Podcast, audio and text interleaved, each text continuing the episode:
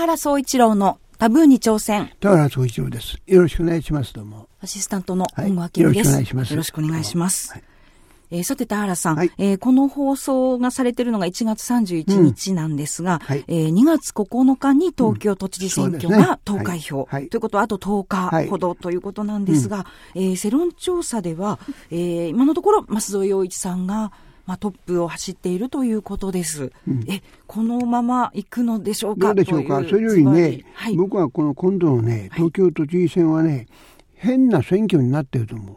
変ですか、うんどういうところが？あのねはい。普通はね、東京都知事選、まず本当は公示前に、告示前に、あの、記者クラブでね、共同のね、記者会見がある。あ、はい。共同って、あ候の、主要候補がええ、まあ5人なら5人、6人なら6人の主要候補が集まって、そこで記者たちから質問を受ける。はい共同記者会見。ところが今回は共同記者会見がなかった。なぜかそう。ですね。うんはい。嫌だってえいう人がいるわけ。はい。ズバリ細川さんです。それから、ただいま現在、この番組を放送している時まで、テレビ局も、いろんなテレビ局が、当然、一緒に主要候補6人、5人、6人でね、で、えー討論会を企画してんだけど、ええ全部ダメなの。なぜならば、これも細川さんがノーなのよ。それで、はい。この本当はね僕はやっぱり都知事選だから自分はこういう主張をしたいと自分はこういうね、えー都政を行いたいんだと人とここが違うんだと。ね。この B さん C さん A さん A さんがね例えば言う B さん C さん C さんとは C さん D さんとはここが違うと。これほど他の人に比べて自分は熱心なんだと。自分はこれほどね他の人に比べて本気で思ってる。ね。本気度が違うんだと。他の人は指摘しないけど自分はここをやりたいんだと。ね。こういうことを言うためにはね当然ね共同のみんなで一緒の討論会に出るべきだと思う。でね出ないとすればよっぽど自信がないんだと思う。でね、ね、で、突っ込まれるのが嫌なとこがよっぽどあるんだと思う。でね、で、そういう人はね、今回の、このち土地主要候補の中にいないはずなのよ。うん。細川さんがそんなに弱いとは思わない。だって総理大臣までやってんだからね。ところが、この、うんいろんなテレビ局が、この討論会を主要候補6人、まあ言ってみると、細川、松添、玉上、それから宇都宮、それから、誰だったっけ、えードクター中松さん。うん？ドクター中うん松さん。、それから家入さん、家入一馬さん。はい。でやりたいのをね、細川さんが断って。これまでありましたよね。確かに討論会という。うん、で僕も論会があの番組で何度もえやってますよ、やるのは普通だったけど今度はなぜか細川さんが単独でやりたい。これはよくわかんない。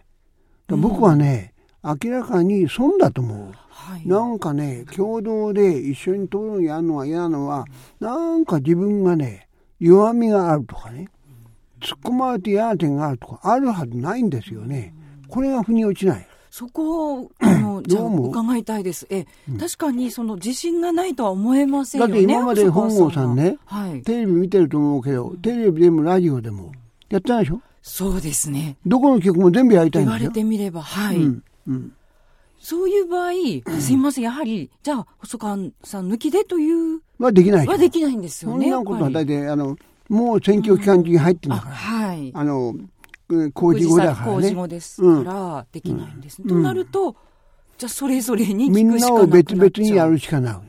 うーん。ねで、な、などう思な、いや、本当なぜなんですか？ういや、わかんないの、それが。はい。僕はそんなにね、で、あの、細川さんが弱みを持ってると思わないし、そんなに言論に自信がないとも思わないし、そんなに自信がないなら出るのやめた方がいいわけで。そうですね。人から何かそこがね、。どうもよくわかんない。だから奇妙な、今度は都知事選になって。はい。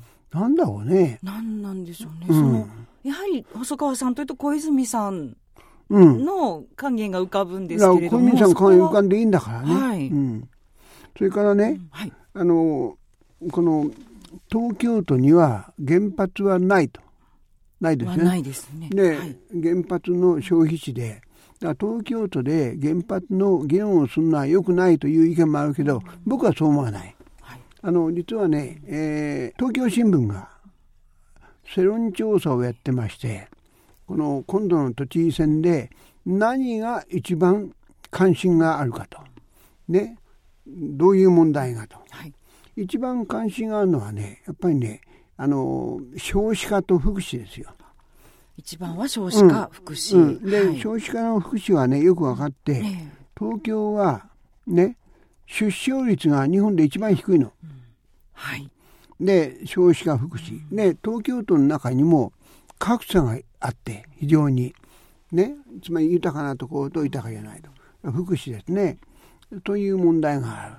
それからあのうんあのでね3番目がねエネルギー原発ですよ。3番目、うん、はい、うん、でだから原発っていうのはあるんだけども。だから原発を、えー、そのねえー、あの争点争点とするのはおかしいっていうのはない、えー、原発争点でいいと思いますね。すね。まあ一番大きい消費だけど逆にはね、えー、原発を争点にするならば玉上さんなんて人は原発をやるべしであって、うん、ね曖昧な人もいる。だから本当はね細川さんが原発ノーだと。即位ノーというのはね討論した方が、うん、ね、はい、論点はっきりして面白いんじゃないかと思うんだけど。ね。田原さん、あの、それ細川さんにズバリ聞いたらどうないや、聞こうと思ってますがね。ね。うん、聞こうと思ってますが、えー、はい、うん。あの、そこはね、うん、あの、まあ、ね、例えば、えー、読売新聞なんかではね、はっきりね、おかしいと、この選挙、選挙戦はね、はい、と書いてますがね、うん、そこがどうもに落ちない。そうですね。私たち、あの私も都民ですが、うん、票を入れる方としたら、うん、なるべくその議論を、うん、特に、はい、特にやはり、こう、生で議論しているところを、まあ、映像で見たり、音声で聞いたり、なるべくしたいですよね。その機会が欲しいと思います。で、まあ、東京っていうのはね、原発の一番大きな消費地ですよね。そうですね。電気の一番大きな消費地、あの原発じゃなくて電気のね。はい。だから大いにその論議を聞きたいと思う。論議聞きたいです。はい、なんか質問ありますか？ね、で、他の問題ももちろん。まあ、それからね、僕この家さんにもね、興味あって、実はどうも今度のね、このあの都知事選はみんなね、どっちかっていうと年が取ってる人が多いのよ。そうですね。えっ、ー、と、確か60代皆さんみんな60代以上。60代以上。ね、うん、はい。でね、若い人がどうも出てこないなと思ったら、イエレさんが35、6? 35歳ですね。ねよかった。だから逆に言うと、イエレさんが若い人の、若い層をどこまで取り込めるか。面白いですね。そこですね。しかも。また、イエリさんは、街頭演説しないんだよね。そうそうまあ、あの、インターネットが解禁ということもありますよね。うん、ネット選挙もありだという。うんうん、それがどう出るかでしょうかね。強みになるのか。でもやっぱりネットもいいんですが、ね、ちょっと街頭出たりもしてほしい気もしますが、うん、私としては。ゆうさんがどうなるかね。はい、そうですね。うん、あの、本郷さん、はい、街頭かネットかなんかで誰かの聞いたことありますか？すいません、今のところ。あんまり関心ないの？ですが。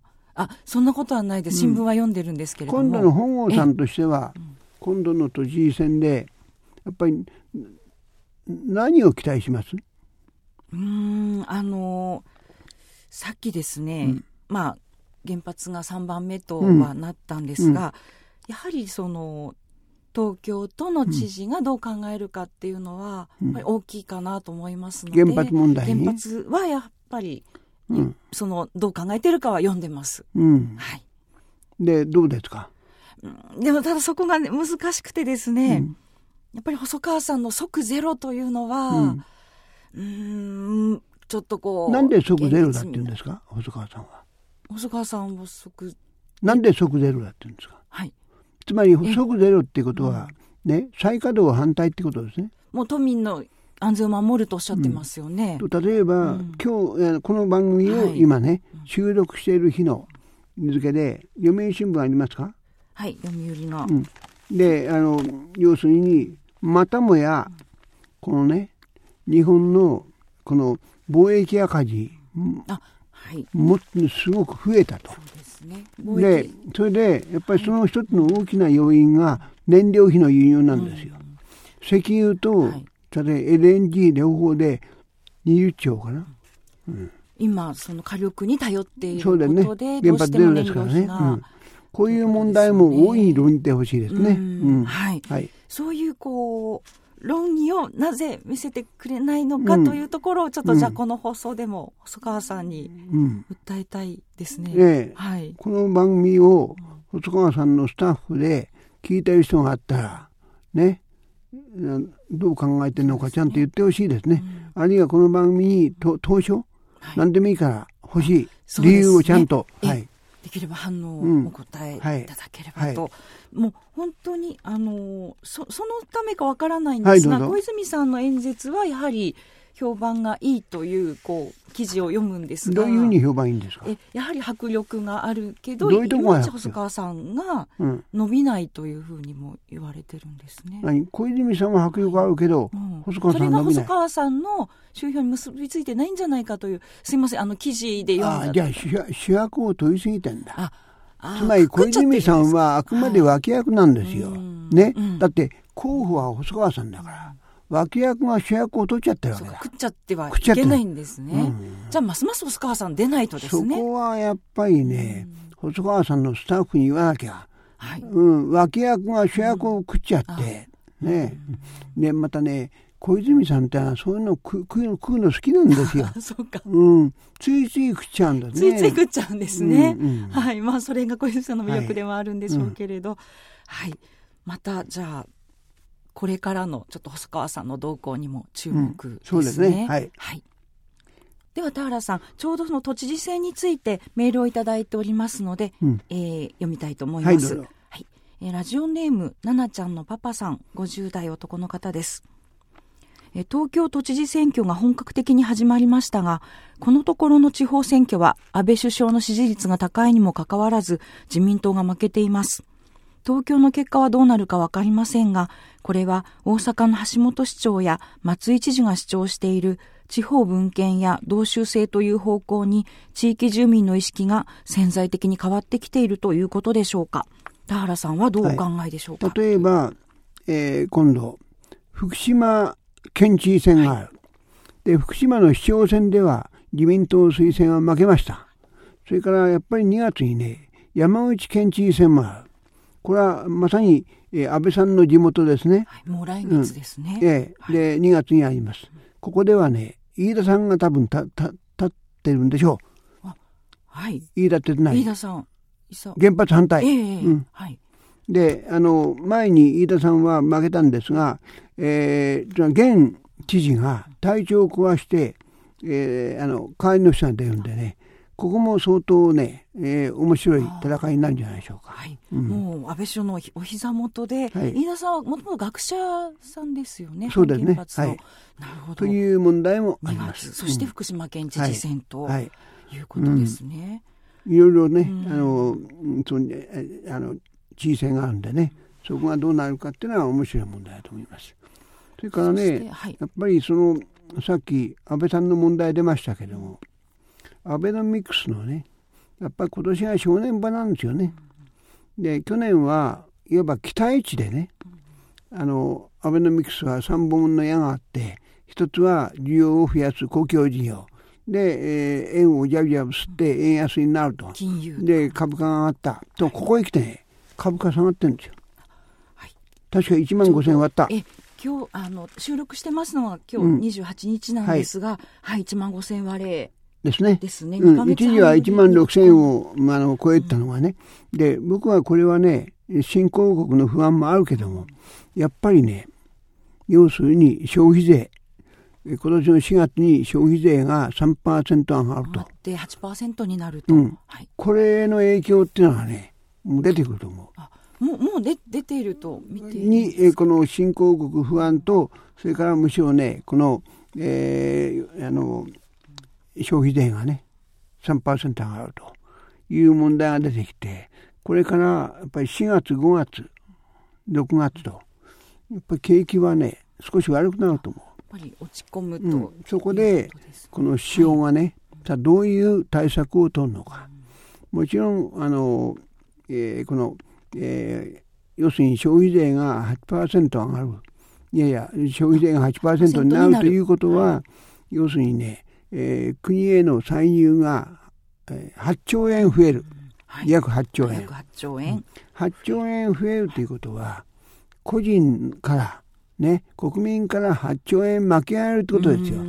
はい、ね、でそれに対してこの安倍さんは5.5兆円ね、えー、この爆しようと国民に。国民に、うん、はい。ええ8兆円、まあ、増える、増えた分、うん、というか、まあ、中から5.5兆円、うん、なんか還元しよう、ね、はい、還元しようとしますね、5.5兆円。はい、ただ、まあ、あの、5.5兆円で足りない可能性もある。ここで景気が悪くなれば、僕はまた7月、7、9あたりでね、もしかすると、法人税減税なんかをやる可能性もあると思います。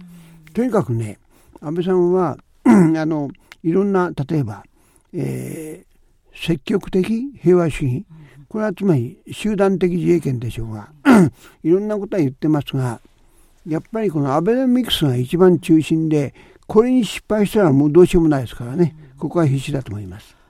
あの安倍さんは一旦は4月落ち込むだろうけど3か月ぐらいで持ち直すというこう持ち直したいと。したいという、うん、願ってるわけ。してますよね。だから持ち直すために、そう、だから持ち直さなかったら、そこで、うん、えー、あの、つまり、えー、法人税減税みたいなことをやるんじゃないかと思います。そこであの法人税についてちょっと伺いたいんですが、はいはい、あの法人税減税というですが、うん、でも実際法人税を納めているのって、うん、本当に企業の一部なん一部ではないよ。でも、納めてない企業が結構多いと。多いということですよね。はい。うん、そうすると、それどれぐらい効果があるのかというのもありますし、うん、というより、ええ、それは効果の問題よりも、うん、よく言われるのはねこの消費税は国民から取る、ね、そして法人税は企業だと。要するに安倍さんは企業ばっかり優遇して、個人をからとっては企業だと、おかしいじゃないかと、こういう議論あるのね。そうですね。企業がそこで、何かこう、社員にお給料アップないだからまあ、安倍さんは、要するに企業にもっと社員の給料上げろって言うけど、上げられるかねと。そうですよね。うん、そこが止まっちゃうと。うん、そういう、うん、あの、今ね、新聞なんかで各紙が書いてますね。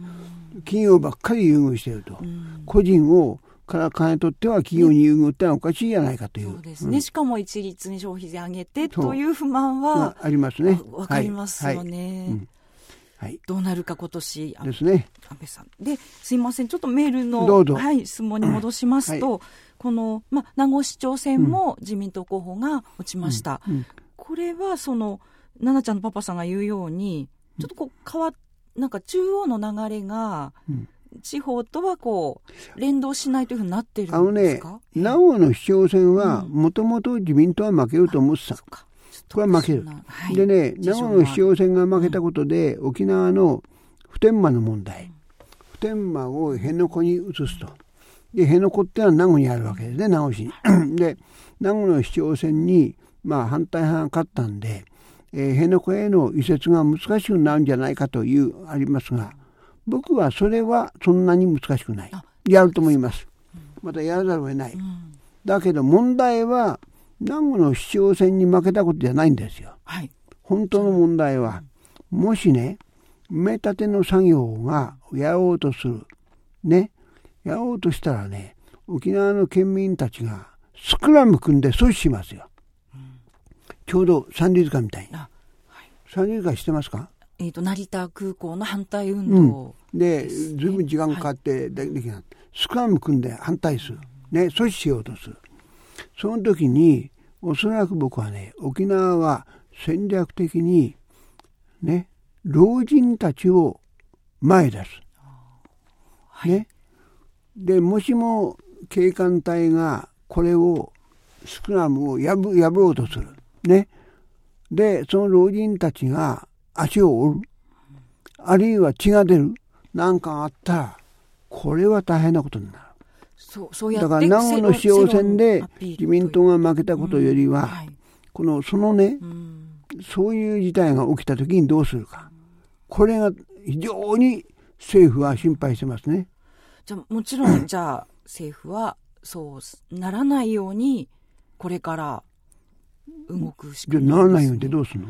やんない運動が、うん、そうこう激しくならないように。どうすればいい？うん。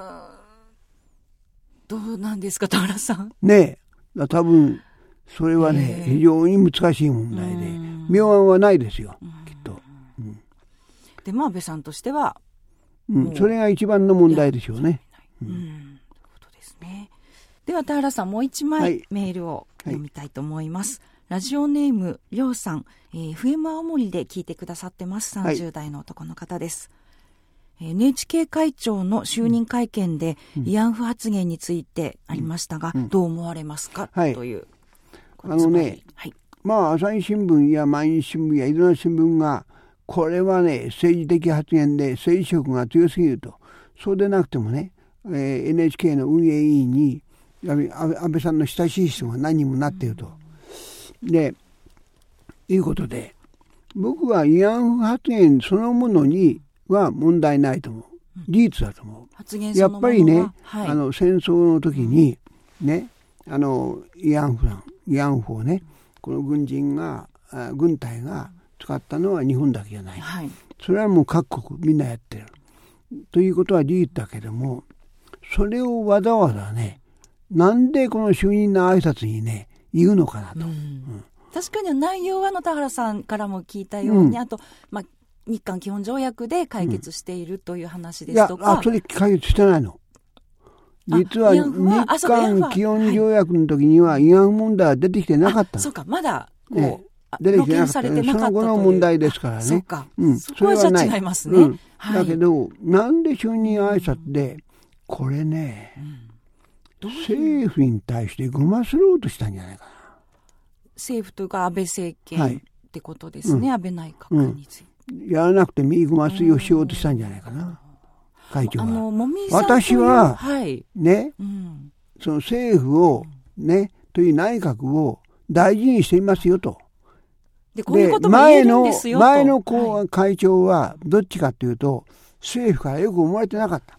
だから会長変えよう、会長変えようという動きが出てきたんですね。私は政府の味方ですよってことをね、言おうとしたんなるほど。で、こういう発言もしますと見えすぎた政治だよね。ごますぎだと。これはね、えー、あの、言うまでもないことですね。田原さんはこのもみさんという方は、知りません。知らない。全く知りません。そうですね。何だったのかということなんですが、ごますりだと、ズバリ。はい。わかりました。はい。ありがとうございます。えさて番組では皆様からの質問をお待ちしております。田原さんに聞いてみたいことがある方は、オンザウェイジャーナル田原総一郎のタブーに挑戦ホームページからお寄せください。その他、田原さんのツイッターやフェイスブックからでも結構です。ツイッターは、アットマーク、生田原。フェイスブックは、田原総一郎で検索してみてください。お待ちしております。田原さん、はい、ありがとうございました。えー、じゃあ、都知事選はまた、まあ、特にやはり細川さんの動向が気になるというところですね。はい、ねはい、田原総一郎のタブーに挑戦。そろそろお別れの時間です。この時間をお送りしてまいりましたのは、田原総一郎と本郷明美でした。どうも大変お疲れ様でした。ありがとうございました。